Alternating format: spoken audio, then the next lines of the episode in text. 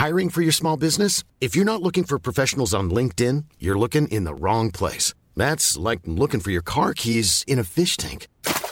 LinkedIn helps you hire professionals you can't find anywhere else, even those who aren't actively searching for a new job but might be open to the perfect role. In a given month, over 70% of LinkedIn users don't even visit other leading job sites. So start looking in the right place. With LinkedIn, you can hire professionals like a professional. Post your free job on linkedin.com slash people today.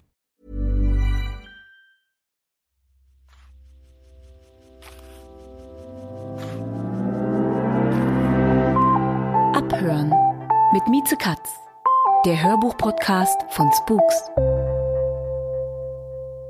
Hallo ihr Lieben, herzlich willkommen zu Folge 5 von Abhören. Mit Mieze, Das bin ich und Ralf. das bin ich. Für unsere nächste Folge Abhören mit Mieze haben wir neben Spooks noch einen zweiten Partner mit an Bord. Und zwar Bookbeat. Bookbeat, das ist eine neue Hörbuch-App und die Idee dazu kommt aus Skandinavien. Übrigens eine der verrücktesten Hörbuchregionen dieser Erde und dementsprechend sind all meine Sympathien schon mal da. Bookbeat ist eine ganz fantastische App. Ist eine Bezahl-App ab 14,90 Euro, absolut fairer Kurs. Ihr habt darüber Zugriff auf Zehntausende von Hörbüchern, könnt eure Lieblingshörbücher unter meine Bücher speichern und könnt die Hörbücher jederzeit hören. Offline, online, streambar, wie es lustig ist. Es gibt ja ganz viele verschiedene Streaming-Dienste, die auch Hörbücher anbieten. Da kann man aber froh sein, wenn man welche findet.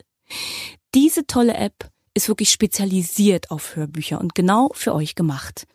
Eine kleine Sache gibt's, die ich sehr, sehr liebe. Das ist wahrscheinlich nur so eine Randfunktion, aber ich benutze sie täglich.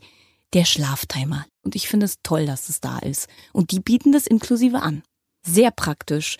Weil wir praktische Dinge lieben, dürfen wir euch einen Monat schenken. Das heißt, ihr könnt einfach mal reinsneaken und dann dabei bleiben oder weiterziehen. Dafür schaut einfach vorbei auf www.bookbeat.de slash abhören mit UP und OE und dann gebt ihr als Rabattcode natürlich auch abhören ein. Und dann seht, was passiert und viel Spaß beim Hören.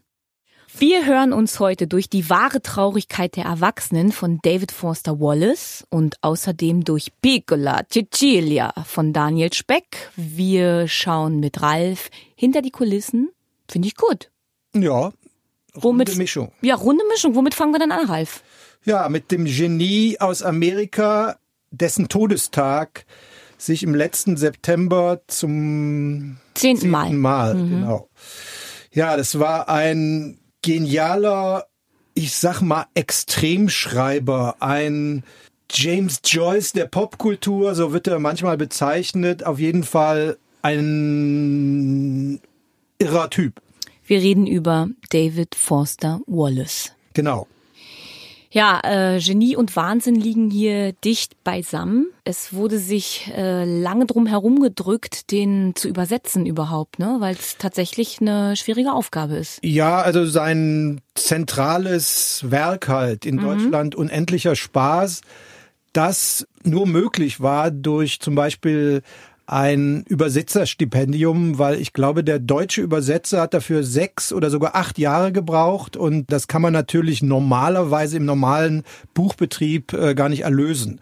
Das heißt, es war eine literarische Leistung, dass das überhaupt äh, stattgefunden hat. Dafür Dankeschön, weil dieser äh, David Foster Wallace, der macht schon die eine oder andere Tür auf im Kopf. Ne? Wir haben hier bei dem vorliegenden Hörbuch Die wahre Traurigkeit der Erwachsenen eine Sammlung von Essays. Das sind drei Essays und eine Vortrag, ein zentraler Vortrag. Und ein Vortrag, Genau. genau. Und da hört man äh, den Originalmenschen, also er redet vor College-Absolventen. Mhm. Da gerät jemand, der früher selber als College-Autor in die Gelegenheit vor Studenten sozusagen, das ist so ein bisschen ein Lebenshinweis zu geben und man hört Wallace in seiner Originalstimme und auch mit der Atmosphäre des Vortrags. Also es ist eben ein Originalton, der, glaube ich, mitgeschnitten worden ist. Im Deutschen wird diese Rede gehalten von David Nathan. Wie ging's dir damit? Gerade weil man ja die Originalstimme und äh, den David dann so im Vergleich hat. Fandst du es gut gelungen? Ja, also was heißt gelungen? Also es ist so, mit der Originalstimme, wo man halt so einen amerikanischen Jive mitbekommt. Das hört man vielleicht wie eine Melodie, auch wenn man nicht alles versteht, obwohl es ist gut zu verstehen. Und dann die deutsche Übersetzung ist sozusagen äh, das Stützrad am Hörfahrrad sozusagen. Also äh, man äh, kann dann nochmal das rekapitulieren. Also der hat da einige so Wortkonstruktionen und so weiter, die man dann im Deutschen wird die durch die Übersetzung klarer. Also es ist sozusagen eine Gehhilfe. Eine akustische Gehhilfe könnte Exakt. man hier sagen. Ne? Tatsächlich hätte ich diese Rede gerne als allerersten Track gehört weil ich finde, es gibt Einblick in die Seele äh, von David Foster Wallace und ähm, macht einen anderen Kosmos auf, wenn man dann die anderen Geschichten hört. Die würde ich allerdings genau in der Reihenfolge lassen, in der wir sie auch hören. Vielleicht sage ich es euch nochmal. Die erste Geschichte ist Trillaphon im Verhältnis zur üblen Sache. Ralf, gelesen von Lars Eidinger. Genau. Außerdem haben wir noch Der große rote Sohn, gelesen von dem Autor äh, Moritz von Uslar. Exakt. Und die dritte Geschichte ist am Beispiel des Hummers, in dem Fall gelesen von Christian Ulmen. Christian Ulmen. Auch besser bekannt als Christian Ulmen. Genau. Hast du eine Lieblingsgeschichte? Ich finde die Hummer-Geschichte am besten, weil da geht es um eigentlich harmlos, nett Touristengeschichte in Maine, also im Ostküstenstaat, um ein Hummerfest. Und ich dachte eigentlich, das ist so ein bisschen Couleur. Ostküste gediegen, aber eigentlich ist das ziemlich brutal, weil Foster Wallace, der das sogar für ein Gourmet-Magazin äh, geschrieben hat, also quasi ein Magazinstück, beschreibt ziemlich detailliert, wie die armen Hummer sowohl ins heiße Wasser reingeschmissen werden, als auch versuchen, da wieder rauszukommen. Das heißt, es ist eigentlich ein Tierbefreiungsstück, ummantelt von so einer eher netten Atmo von Maine, also dieser Gegend da. Aber selbst das Hummeressen in diesen Bierzelten ist ziemlich übel, wenn man das so hört. Ja, man kann sich so ein bisschen Homer Simpson beim Hummeressen vorstellen. Genau. Ich finde, dass er ähm, die Dramaturgie dieser Geschichte ist wirklich fantastisch. Ab wann er sich entscheidet, quasi aus der Sicht des Hummers zu erzählen. Ich möchte gar nicht äh, mehr verraten, weil das müsst ihr dann schon selber hören. Meine Lieblingsgeschichte ist die erste, gelesen von Lars Eidinger. Und zwar ist es die Trillaphon im Verhältnis zur üblen Sache. Ich finde, da ist es einmal mehr gelungen, den perfekten Sprecher für den perfekten Stoff zu finden. Es ist eine Art Roadmovie durch ein völlig zerschossenes, nee, wie kann man das sagen? Ja, es geht ja um ja. Depression und Antidepression und mit Depressionen fertig zu werden. Und es ist geschrieben mhm. von dem sehr jungen Autor. Mhm. Also von daher die Verbindung zu dem Vortrag. Er hat das selber für ein Unimagazin oder für mhm. so ein mhm. Literaturheftchen seiner Hochschule mhm. hat er es geschrieben. Und er hat ja selber an Depressionen, war ja, selber ein hochdepressiver Mensch und so ist zu erklären, dass diese Geschichte so dicht und für mich total anrührend ist und auch äh, Ausflüge bietet und Formulierungen bietet, die ich so vorher noch nie gelesen oder gehört habe. Ich, also das ist fast wie eine eigene Welt, eine eigene Sprache. Ich glaube, so kann man tatsächlich nur schreiben, wenn man es selber fühlt und erlebt. Und ich finde, dass der Lars Eidinger das wirklich ganz, ganz hervorragend spricht und auch lebt. Es gibt ein Buch, was ich sehr liebe, das ist von James Fry und heißt A Million Little Pieces. Das gibt's leider gar nicht als Hörbuch. Und da habe ich gedacht, oh, jetzt habe ich endlich die perfekte Stimme dafür gefunden. Mhm. Seit Jahren suche ich dafür die passende Stimme und der Lars Eidinger, der könnte das von mir aus sehr gerne lesen. Das ja, ich, würde ich gerne auch. hören. Mache ich auch. Der Mach scheint ja viel zu tun zu haben, aber der macht auch sehr viel. Ja, das stimmt. Weißt du, wann ich Christian Ulm das allererste Mal hab lesen hören? Bei einer Geschichte von Steve Martin sehr erfreut, meine Bekanntschaft zu machen. Da hat er so einen Großstadtneurotiker gelesen und diesen Neurotiker hatte ich sofort im Ohr, als ich die Geschichte über die Hummer gehört habe und fand, dass diese Findest du nicht auch, dass Christian Ulm immer so was ganz leicht Belustigtes in der, in der Stimme hat? Dass man so denkt, ist es jetzt witzig? Ist es jetzt bitter? Ist es zynisch? Wann kommt die Stelle zum Lachen? Ich fand es super spannend, wie hier die Stimmen mit den Geschichten interagieren. Ja, auf jeden Fall. Also in dem eben angesprochenen recht komplexen Werk ist das so ein bisschen die Vorspeise. Also kürzere Geschichten, Geschichten aus verschiedenen äh, Abschnitten des Alters und das eben nochmal aufbereitet durch verschiedene Charaktere gleich Stimmen.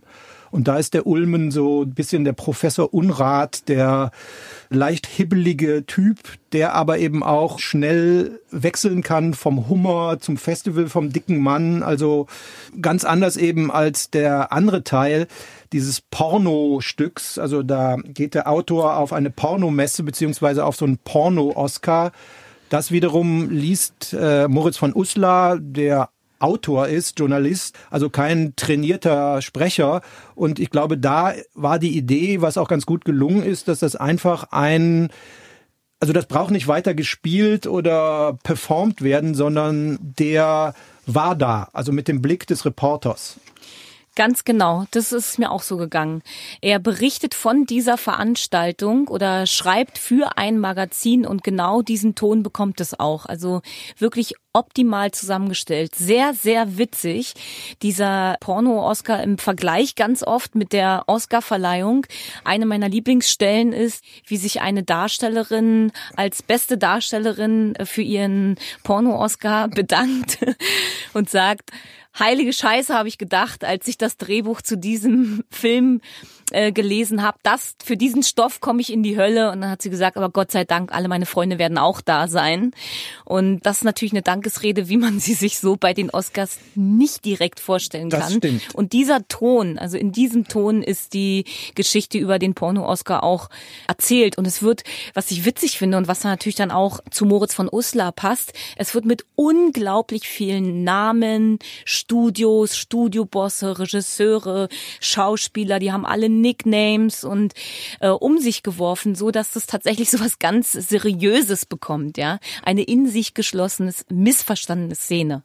Ja, in diesem Fall sind so viele entweder Name-Dropping oder auch so derbe Szenen, die so kurz aufpoppen. Also da muss man nicht noch eine Schippe drauflegen, sondern da reicht schon die einfache Kameraeinstellung des Sprechers.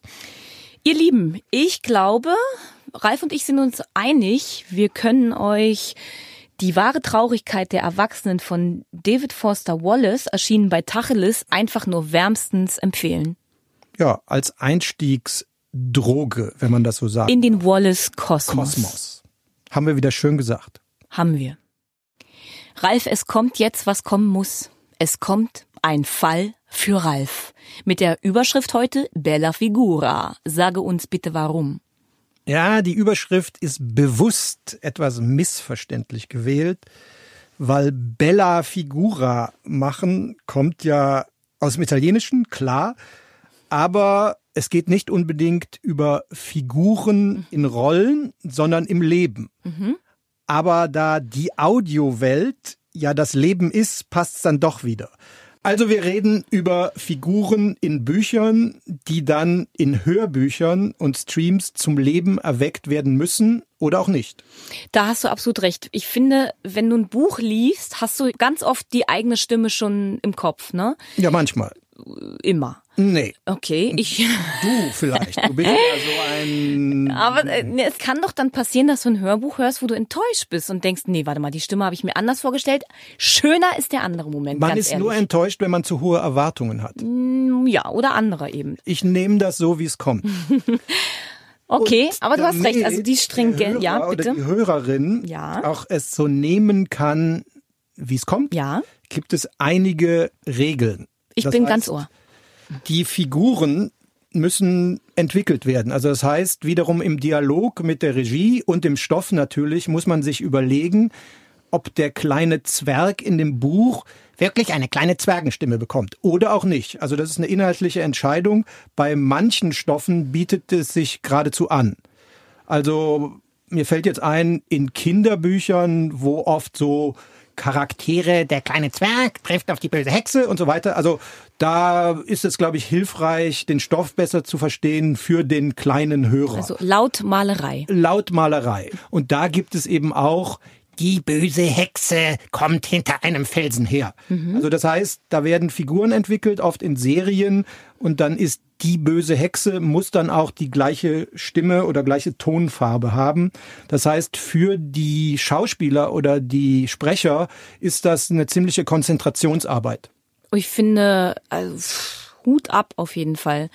Äh, da kommt bestimmt auch der eine oder andere Textmarker dann ins Spiel, ne? Auf jeden Fall. Jetzt kommt die Hexe, dann kommt der Zwerg, hier kommt der Riese, da kommt der Fisch, holla die Waldfee. Und sage mal, was ich ja fast noch schwieriger finde, weiß ich nicht, gleich schwer, schwieriger, keine Ahnung, ist, wenn eine Stimme erwachsen wird über die Zeit. Das ist auch äh, eine Kunst, finde ich, in der Absprache mit der Regie. Ab wann verfärbt sich dann die Tonlage? Ja, also da müsste man eben auch gucken. Wir hatten das ja in manchen unseren Hörbuchbesprechungen. Mhm dass man dann vielleicht das mit dem Inhalt entwickelt und vielleicht auch mal ausprobiert. Also es kommt ja auch darauf an, welche Variationsmöglichkeit der Sprecher hat. Man kann ja auch sagen, man bricht den Inhalt, weil es im Hörbuch dann vielleicht besser oder anders ist. Das Audioformat kann ja sozusagen, wenn man das Buch anders interpretiert, einen anderen Drive kriegen. Absolut. Das ist erlaubt. Ich glaube aber, die meisten Regisseure versuchen mit dem Buch das zu entwickeln und nicht noch unbedingt eine, Pirouette obendrauf zu drehen. Mhm. Ein anderes Format, was von bisschen Kind, bisschen erwachsen mhm. ist, sind Märchen und äh, in der modernen Form halt Fantasy-Romane. Ja wo es eben auch gerade Fabelwesen gibt oder nicht menschliche Wesen, die aber trotzdem sprechen können und dazu muss man sich halt was einfallen lassen. Wieder mal Walter Mörs, einer meiner Lieblingsbeispiele. Dirk Bach und Andreas Fröhlich haben da wirklich also äh, richtige Stimmsalti vollbracht, oder? Und die Figur, die die Fabelwesen zum Leben erweckt. Ja, genau. Es geht ja die Sage Pharma est, dass Andreas Fröhlich ja. diese Figuren, die man sich ja gar nicht vorstellen kann, vom Zeichner Walter Mörs mhm. sich hat aufmalen lassen oder seine Comics oder Graphic Novels sich angeguckt hat und dann wusste, wie der zu sprechen hat. Also wenn er zum Beispiel ein langes Kinn und zwei Hasenzähne hatte, hatte die Figur eine andere Tonalität als vielleicht ein mopsiger Dicker ja. und so weiter. Tatsächlich nehme ich bei Walter Mörs auch immer die Cover zur Hilfe und der Schrecksmeister, eins meiner Lieblingshörbücher. Ja. Ähm, ja, also äh, kann ich sehr gut verstehen, dass man da vielleicht so eine kleine Hilfe braucht, um sich permanent zu orientieren, ja. Zum Reichtum der Figuren muss man natürlich Rufus Beck nennen, der mit den Harry Potter Bänden auch das Audiogenre in neue Dimensionen geschossen hat, indem er die ganzen Figuren eine Stimme gegeben hat und die dann auch virtuell, also er hat sozusagen, er mit sich selbst hat er ein Orchester gespielt, stimmlich. Ja, das kann. In einem ja. Hörbuch. Ich höre es quasi vor mir. Ich habe sie gehört. Stefan Kaminski fällt mir noch ein dazu, oder? Ja. Auch, auch andere. Also vermutet man nicht, aber auch Jürgen von der Lippe ist ein großer Stimmklangkünstler. Ich, das, das glaube ich. Also wer sein Gesicht so verziehen kann, der kann da auch verschiedensten Stimmen aus sich rausholen. Insgesamt sind super viele Schauspieler in der Lage, ganz viele Stimmfarben zu produzieren. Ne? Am verblüffendsten finde ich immer, wenn die Geschlechter getauscht werden und man es als Hörer nicht mehr mitbekommt, sondern schon so im Sog ist. Also wenn ein Mann eben eine Frauenstimme spricht und, und andersrum. Wirklich verblüffend. Ja, aber da muss, also ja? das ist eine Philosophie. Ich glaube, man sollte solche Tricks oder mhm. solche Sachen nicht übertreiben. Also das heißt, das hatten wir eben schon mal, also nicht zu viel Klangkunst zu machen. Es geht ja auch darum, dass das Buch oder der Buchstoff auch im Audioformat vernünftig rüberkommt und nicht zu viel Stimmshishi ist. Das wäre nämlich nochmal der andere Bereich. Mhm wo ist viel gut und wo ist viel nicht so gut und wie kann man auch Sachen durch die Fähigkeit des Sprechers Sachen zurückzunehmen. Mhm. Also das ist eine Frage der Abstimmung und der Inszenierung und auch der Regiearbeit, inwieweit man noch eine Schippe drauflegt, stimmlich oder Figurenentwicklungsmäßig oder ob man sagt, man gibt dem Ganzen, also man zieht das mehr in die Mitte rein und lässt das Werk und nicht die einzelne Figur oder die einzelne Stimme wirken. Also das ist, wie wir das immer schon hatten oder wir es oft hatten, eine Frage des Stoffes und der Abstimmung. Und des Könns. Ich glaube, dass nicht jeder Sprecher dialogisch gut sprechen kann. Das, ne? Also der eine kann es besser, der andere schlechter. Tatsächlich ist es mir schon mal so gegangen. Ich habe so ein, äh, so ein verrücktes Schlafhörbuch oder so eine Traumreise. Exakt dieselbe Traumreise, ne? Von zwei Personen gelesen. Die erste kann ich super hören und einschlafen. Bei der zweiten wache ich jedes Mal auf. Mhm. Es ist, also das ist wirklich wie doll ein Hörerlebnis, ein Höreindruck und auch ein Genuss davon abhängig ist, wie, wie einem die Stimme reingeht. Das ist, das ist unglaublich. Mit dem, mit der Stimme steht und fällt meiner Meinung nach der Erfolg eines Hörbuchs. Also das Figurenthema. Genau um darauf zurückzukommen, ist wie so vieles ein weites Feld, weil es gibt ja, wie du das schon angesprochen hast, auch noch das Dialogsprechen. Mhm. Das heißt, man bleibt in einer Rolle und muss nicht von Satz zu Satz umspringen. Und das ist wiederum auch eine Frage. Es gibt gute Hörbuchsprecher, mhm. die können alles. Und dann gibt es Hörspielleute, ja. die sind auf Rollen besetzt und die Interaktion zwischen verschiedenen Leuten auch hört sich ähnlich an, ist es aber nicht. Also mhm. ist von Werk zu Werk und von Autor zu Autor und von Sprecher zu Sprecher sehr verschieden. Ich habe ja früher gedacht, dass äh, wenn so Dialogsachen im Hörbuch waren, dass der Sprecher dann zum Beispiel erst die eine Stimme einliest und dann dazu die andere. Ist natürlich totaler Quatsch. Das gibt's aber auch. Also äh, es ist eine Frage, wie komplex.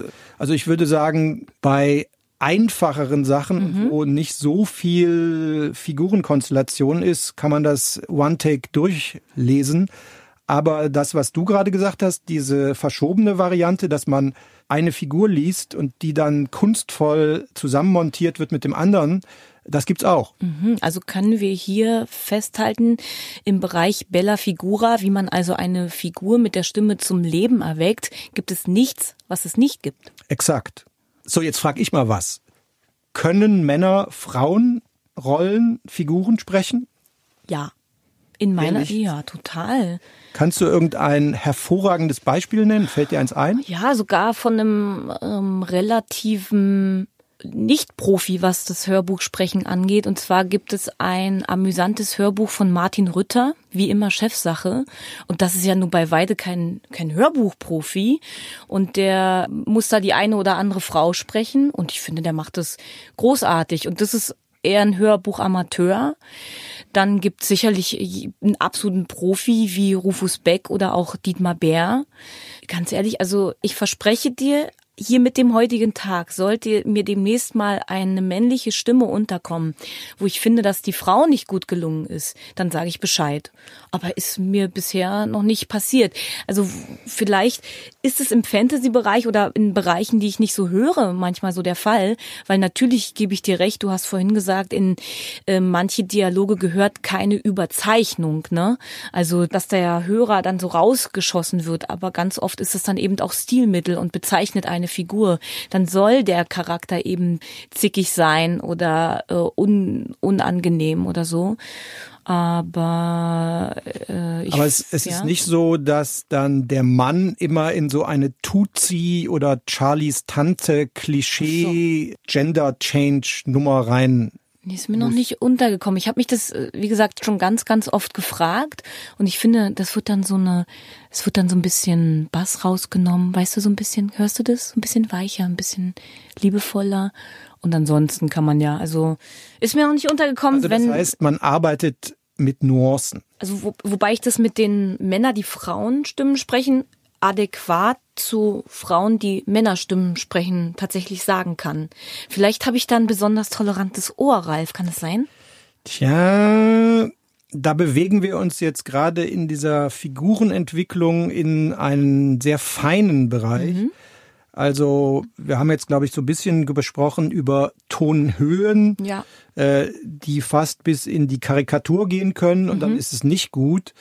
Äh, das elegantere Mittel, was aber nicht jeder und nicht jede kann, ist das über den Rhythmus, also die Veränderung in der Figur von Mann auf Frau mhm. etc. durch Mittel zu erreichen, die jetzt keine Holzhammermittel, sondern ganz feine Pinselstriche mhm. sind. Also man kann es vielleicht auch, wenn sich Leute unterhalten oder eine Szene im Gericht oder woanders, also wo viele Stimmen aufeinandertreffen, viele Figuren, durch Geschwindigkeit, durch den Rhythmus. Mhm. Also das heißt, fünf verschiedene Leute in fünf verschiedenen Nuancen zu entwickeln. Ob Mann, ob Frau, egal, aber trotzdem merkt man den Unterschied und wenn man hört, weiß man auch, woran man ist, ohne dass da jetzt jemand einen riesen Tonalitätsfass aufgemacht hat. Aber ich glaube, das ist wirklich eine große Kunst. Es, es ist eine Kunst, es ist eine Kunstform und deshalb auch was, wofür ich so schwärmen kann. Ihr Lieben, wir kommen zu Der dritte Mann, gelesen von Hans Zischler, geschrieben von Graham Greene. Ist bestimmt äh, den meisten Leuten besser vom Film her bekannt, oder? Ja, ich habe überlegt, ob das heute noch so ist. Es ist natürlich ein irrer Klassiker, aber ich kann das nicht so richtig einschätzen, ob das sozusagen noch zum Schulstoff dazu gehört. Schulstoff, Bei mir war es Schulstoff. Ja, Schulstoff, ehrlich? Als Film, ja. Der Film von Carol Reed erschien 1949, war Schulstoff, musste schön durchanalysiert werden, mhm. wurde es auch. Und ich fand es jetzt richtig cool, das nochmal auf eine andere Art und Weise aufbereitet zu hören. Fernab von der Schulbank, völlig freiwillig und sehr elegant vorgetragen von Hans Zischler, fandst du nicht? Ja, genau, weil er hatte natürlich eine irre Aufgabe, also diesen schwarz-weißen Filmstoff, der auch noch ausgestattet war mit einer weiteren Nuance, nämlich diesem Zitterspiel, was selber zum Hit wurde, fast noch bekannter als der Film. Also er musste sozusagen ein Koloss der Filmgeschichte 50, 60 Jahre später in ein Hörbuch packen, ohne jetzt zu sehr darauf einzugehen. Also er musste das quasi neu fürs Ohr erfinden. Ja, der Remake sozusagen. Ne? Für alle, die nicht genau wissen, worum es in der Geschichte von der dritte Mann geht, möchtest du denen gerne mal weiterhelfen? Ich versuche mich kurz zu okay. fassen. Wir sind im Wien der unmittelbaren Nachkriegsjahre. Wien war ähnlich geteilt in eine Besatzungszonenstadt. Und dort ist ein Mann, den wir später näher kennenlernen, auf einer Beerdigung. Auf dem Wiener Zentralfriedhof. Es wird jemand beerdigt und De dieser Mann. Ja, erstmal der Mann heißt Rollo Martins und so. ist auf der Beerdigung. Von sein, einem Freund. Richtig. Harry Lime. Harry Lime, genau. Und auf dieser Beerdigung kommt Rollo Martins, der im Buch Rollo Martin heißt, im Film anders. Da wird der Vorname geändert, kommt ins Gespräch mit einem englischen Besatzungsoffizier. Major Calloway. Major Calloway. Und dann nimmt die Geschichte ihren Lauf. Mhm. Also Rollo Martins wollte eigentlich nur kurz zur Beerdigung kommen und wird auch über eine Frau, Anna Schmidt, in eine Geschichte rein gezogen, die eine typische Nachkriegsgeschichte ist, also eine Schmugglergeschichte mit ziemlich derbem Hintergrund. Es wird nicht Waffen oder sonst was geschmuggelt, sondern Penicillin. Und dieses Penicillin ist gepanscht. Und das gepanschte Penicillin wird in Kinderkliniken verwendet. Das hm. erfährt man aber erst im Laufe der Zeit nach einigen Toten und nach diversen düsteren Wien-Begebenheiten. Mhm. Hans Zischler sagt über den dritten Mann, dass es eine als Thriller getarnte Geschichte einer unglücklichen Liebe ist. Oh, das ist eine typische Hans Zischler Interpretation, der ja ein sehr schlauer Mensch ist und das höchstwahrscheinlich super analysiert hat. Hat er super analysiert und kann man bei dem Hörbuch auch hören. Es gibt ein Nachwort von Hans Tischler, vorgetragen von ihm selbst. Und es ist wirklich spannend, äh, da in seinen Kopf zu gucken. Und einmal mehr merkt man, dass auch Sprecher Menschen mit Interessen sind. Also oft, finde ich, wirkt der Sprecher als Medium. Die Geschichte geht durch ihn durch und seine Stimme verleiht dem ganzen Leben. Aber ein Mensch wie Hans Tischler, dem reicht ich das nicht. Der taucht richtig ein in die Geschichte, der taucht ein in Wien, der taucht ein ins besetzte Wien und auch in den Film. Also, dass, dass dieser Film so omnipräsent und so stark ist, ist ihm absolut bewusst. Und das finde ich toll. Das habe ich nämlich seinem Vortrag nicht angemerkt. Er hat eine sehr ruhige, sortierte und in meinem Ohr elegante Stimme. Und ich finde es schön, dass ich nicht höre, dass er sich mit irgendetwas misst, sondern es ist wirklich ein ganz sortierter, fast nüchterner Vortrag der Situation und in all seiner Düsternis und in all seinem Drama.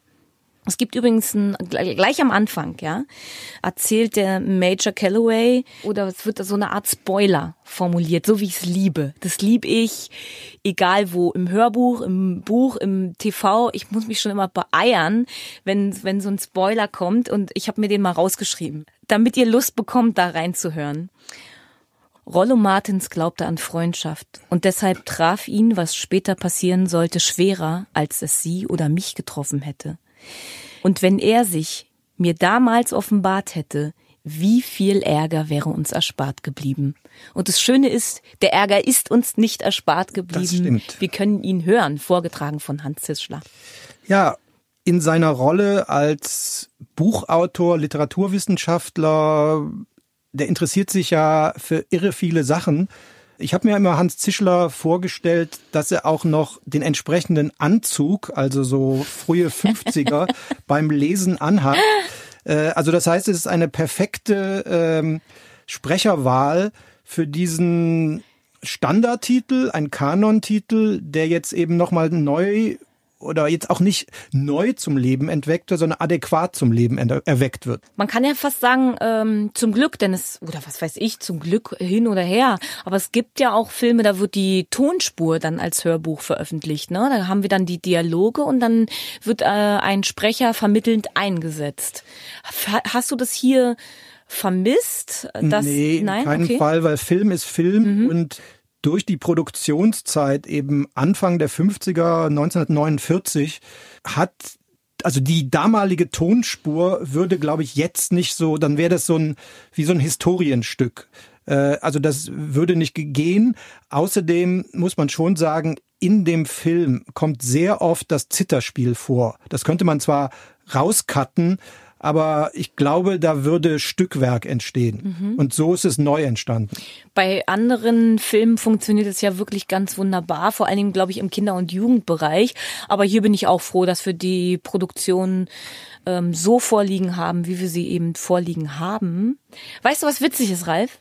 Nee. Also man mag es nicht glauben, aber halte ich fest, es gibt einen Zusammenhang zwischen der dritte Mann und Sonnenallee. Ach so, ja, genau. Du weißt, worauf ich anspiele? Ja, ja, ja. ja, ja, ja. Schieß mal los, sag mal, was, also was meine ich? Graham Greene, der ja sowieso ein interessanter Typ ist, aber das wäre eine andere Geschichte, hat zusammen mit dem Regisseur Carol Reed zuerst das Drehbuch geschrieben. Man hört es ja auch, weil es gibt ja am Anfang so eine Art Epilog, wo am Anfang des Buches nochmal in die Filmwelt rübergesprungen wird, dass sie zusammen mit Carol Reed in irgendwelchen Wiener Kaffeehäusern gesessen haben und an den Stoffen mhm. rumgearbeitet haben. Also, lange Rede, kurzer Sinn. Das Buch kam nach dem Drehbuch raus, also ähnlich wie Sonnenallee, wo es dann noch später kam, ist sozusagen das Buchwerk, das Papier, später nach dem Zelluloid erschienen. Und da, du machst immer Zitate, jetzt sag ich mal ein, und zwar, Graham Greene hat gesagt, Tete, der Roman ist nicht geschrieben, um gelesen zu werden, sondern um gesehen zu werden. Und jetzt wird er gehört. Oh. Schön gesagt, um vor dem inneren Auge aufzuerstehen. Exakt. Und das macht der Hans Zischler wunderbar. Also wer Lust hat, in diesen Klassiker nochmal reinzuhören, sollte dies tun. Der dritte Mann, geschrieben von Graham Greene, gelesen von Hans Zischler, erschienen beim DAV. Wir sagen viel Hörvergnügen dazu. Ihr Lieben, es wird Zeit für Piccola, Cecilia, Cecilia, Cecilia. Äh, bitte Ralf, hilf mir doch mal. Ich möchte jetzt über Daniel Speck, Piccola, Cecilia. Pass auf, ich sag dir das jetzt mal. Sag mir mal. Daniel Speck, Piccolo. Daniel Speck, Piccola Sizilien. Ja, ja, Piccolöchen. Piccolöchen Sizilien. Nein, nein. Okay, nochmal. Piccola Cecilia, gelesen von Luise Helm und Michael Rotschopf. Zwei ganz fantastische Sprecher, zwei ganz fantastische Stimmen. Super spannend besetzt. Aber bevor ich hier mit der Tür ins Haus falle, lieber Ralf, wir haben hier wieder ein kleineres Epos vor uns. Äh, circa 20 Stunden Stoff haben wir gehört. Erzähl doch mal bitte unseren Hörerinnen und Hörern, worum es geht. Der Titel deutet auf einen Stadtteil in Tunis hin, wo es aus alter Kolonialvergangenheit eben nicht nur die Verbindung zu Frankreich gab, sondern auch einen direkten Draht nach Sizilien, was nicht so weit ist. So, das ist sozusagen das Szenario. Wir sind also in Tunis und wir sind äh, im Vorfeld des Zweiten Weltkriegs und wir springen dann wieder nach Sizilien nach dem Zweiten Weltkrieg. Also das heißt, wir haben mindestens 20 Jahre Zeitfenster und in dieser Zeit passiert so einiges. Unter anderem der Zweite Weltkrieg, die Judenverfolgung, die es eben auch in Nordafrika gegeben hat und eine Liebesgeschichte und eine Suchgeschichte, also ziemlich viel komplexer Stoff. Ja, der Stoff, der da behandelt wird, man nennt es, glaube ich, auch Tunisgrad, parallel zu Stalingrad, bisschen im Verborgenen passiert und der Daniel Speck richtet jetzt seine Taschenlampe darauf, um uns mehr davon zu erzählen. Ich bin tatsächlich ein bisschen äh, überrascht gewesen über den äh, Topic Change. Also ganz am Anfang bekommt die Berliner Archäologin Nina einen Anruf von ihrem Studienkollegen. Die haben da ein Flugzeugwrack vor Sizilien gefunden und unter anderem eine Kamera mit den Initialen ihres Großvaters. Der galt als verschollen, nie gefunden und sie ist sowieso in, in einem ziemlichen Strudel und Trubel in ihrem Leben und nutzt die Chance, da jetzt auszubrechen und seiner Spur zu folgen. Und ich dachte am Anfang, ja, das wird jetzt da so ein schöner Flirt und die entdeckt so ihre Familiengeschichte. Ja, sie entdeckt auch ihre Familiengeschichte, aber dann irgendwann kriegt man den Hammer so ein bisschen an den Kopf, ne? Und dann geht's richtig tief rein in die Geschichte und auch in die Entwicklung des Zweiten Weltkriegs und ähm, in die, ja, in die finsteren Abgründe, die mich zum Teil auch an die aktuellen Nachrichten denken lassen. Ist dir auch so gegangen oder wie hat dich dieser Stoff erwischt? Also mich hat der Stoff eher erwischt im Sinne, sagen wir mal, was auch oft angesprochen wird im Zusammenhang mit diesem Buch, eine Love Story Noir, was dann geschichtlich passiert, also wie in der Großverfilmung Casablanca, also ein Stoff, den man eher so gourmetmäßig genießen kann, wobei, was du dann gerade sagtest, äh, der wird dann in einem langen Entwicklungsweg immer härter und derber. Also das heißt, äh, man kriegt zuerst ein schickes Buffet Tunis, Mittelmeer serviert und wird dann in einen Strudel der Geschichte reingezogen. Und das wird eben ein komplexer Buchstoff, der eben in diesem Hörbuch durch zwei Sprecher erreicht wird, die verhältnismäßig unkonventionell, für, so sehe ich das, interagieren. Das heißt, zuerst spricht Luise Helm. Sie übernimmt sozusagen mehr als die erste Halbzeit oder knapp die erste Halbzeit. Und dann kommt mit einem Perspektivwechsel Michael Rotschopf ins Spiel. Da muss man sich erstmal dran gewöhnen. Aber auf der Langstrecke ist dieser Perspektivwechsel auch hilfreich, um diese ganze Sache besser zu verstehen. Also durch den Tonalitätswechsel schaltet sich, glaube ich, auch im Hirn was um. Und ich bin total begeistert von diesen beiden Stimmen. Luise Helm, Schauspielerin, äh, super viel im Krimi-Milieu unterwegs, spricht Sina Miller, spricht Nora Jones, ähm, zumindest bei My Blueberry Nights und Ted und spielt auch die wahrscheinlich bekannteste von den dreien Scarlett Johansson. Hat wirklich eine ganz tolle, warme, weiche Stimme und bringt den schärfsten und stärksten Stoff auf eine sehr liebevolle Art in mein Ohr. Ich habe mich sehr gefragt, wie kommt dann eigentlich die Stimme von Michael Rotschopf dazu? Wie soll das klingen? Ich bin gerade so gewöhnt an Luise Helm. Und dann kommt der Michael Rotschopf und taucht einfach mit ein. Also es sind wie zwei Hände, deren Finger ineinander gleiten. Und mir taugt es auch sehr, sehr gut, dass die Stimmen abwechseln, man die Chance auf diesen Perspektivwechsel hat. So finde ich, ist es sehr, sehr spannend gestaltet, ohne jede Hysterie. Das stimmt.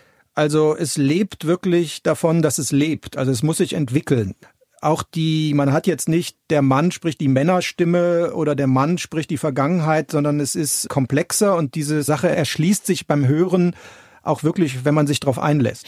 Und durch die zwei verschiedenen Stimmen gibt es immer eine Art Rhythmuswechsel. Aber es, ich finde, es ist nie so und es gibt leider Hörbücher, bei denen ist es so, da kommt eine Stimme, auf die freust du dich und dann kommt die nächste und denkst, oh Gott, hoffentlich ist der Part bald vorbei.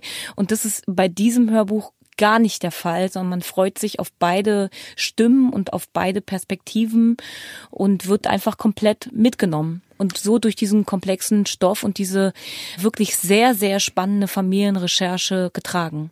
Also Luise Helm als die den Auftakt und die Auf mhm. Kapitel sozusagen übernimmt, die steht für mich für die gewisse Bittersweetness dieser Geschichte. Mhm.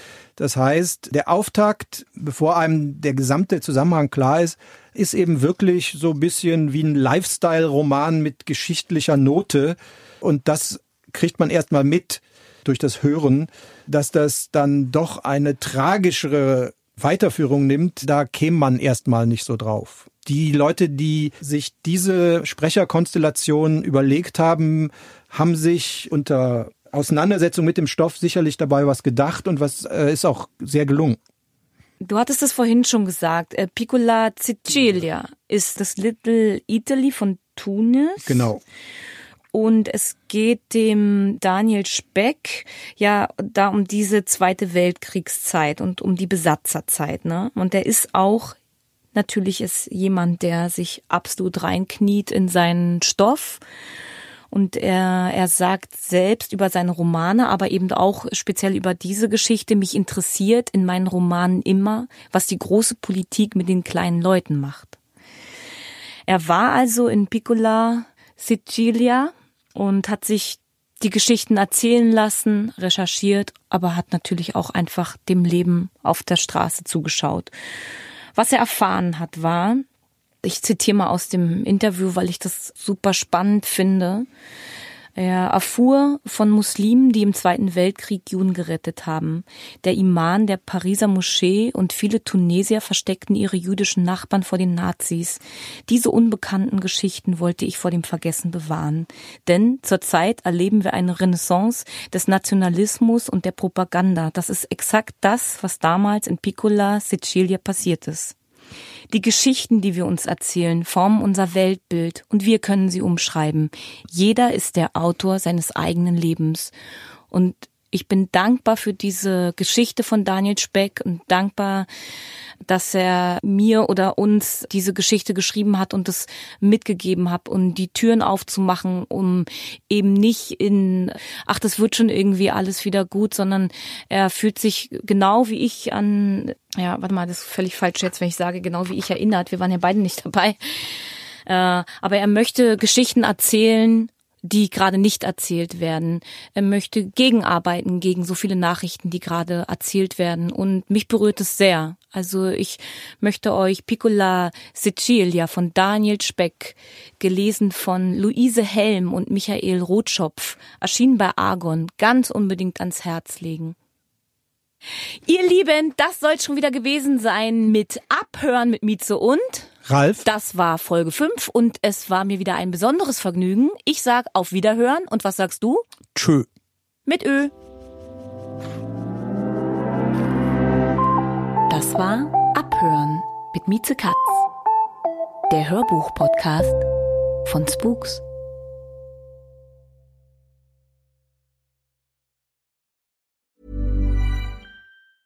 Even when we're on a budget, we still deserve nice things. Quince is a place to scoop up stunning high-end goods for 50 to 80% less than similar brands.